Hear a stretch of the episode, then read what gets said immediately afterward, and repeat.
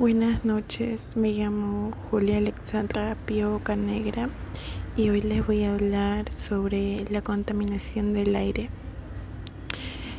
Esto nos afecta a lo largo de toda la vida, desde que estamos en el vientre materno hasta la muerte.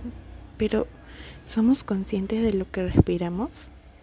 La contaminación del aire consiste en la presencia de materias o formas de energía en el aire que pueden suponer un riesgo, daño o molestia de diferente gravedad para los seres vivos.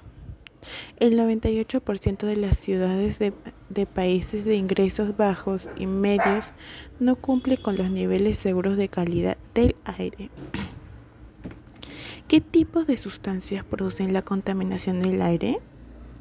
La contaminación atmosférica se presenta en diferentes sustancias sustancias que se derivan fundamentalmente de cinco focos de actividades humanas, como el monóxido de carbono, el dióxido de carbono, el dióxido de nitrógeno, el óxido de nitrógeno, el ozono a nivel del suelo, el material particulado, el dióxido de azufre, los hidrocarburos y el plomo.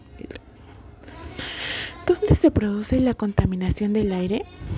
Estas emisiones tienen cinco focos básicos producidos por el, por el ser humano, como las industrias, el transporte, la agricultura, los residuos, etc. Soluciones para la contaminación del aire.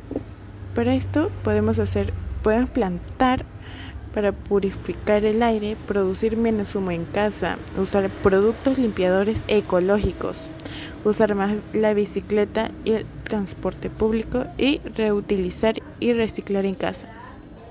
Bueno, en conclusión debemos cuidar el aire porque eso nos puede afectar también a nosotros, en nuestra salud y a los demás. Ser más conscientes y usar soluciones para el cuidado porque no queremos vivir en un mundo donde se respire aire puro y no contaminado. Gracias.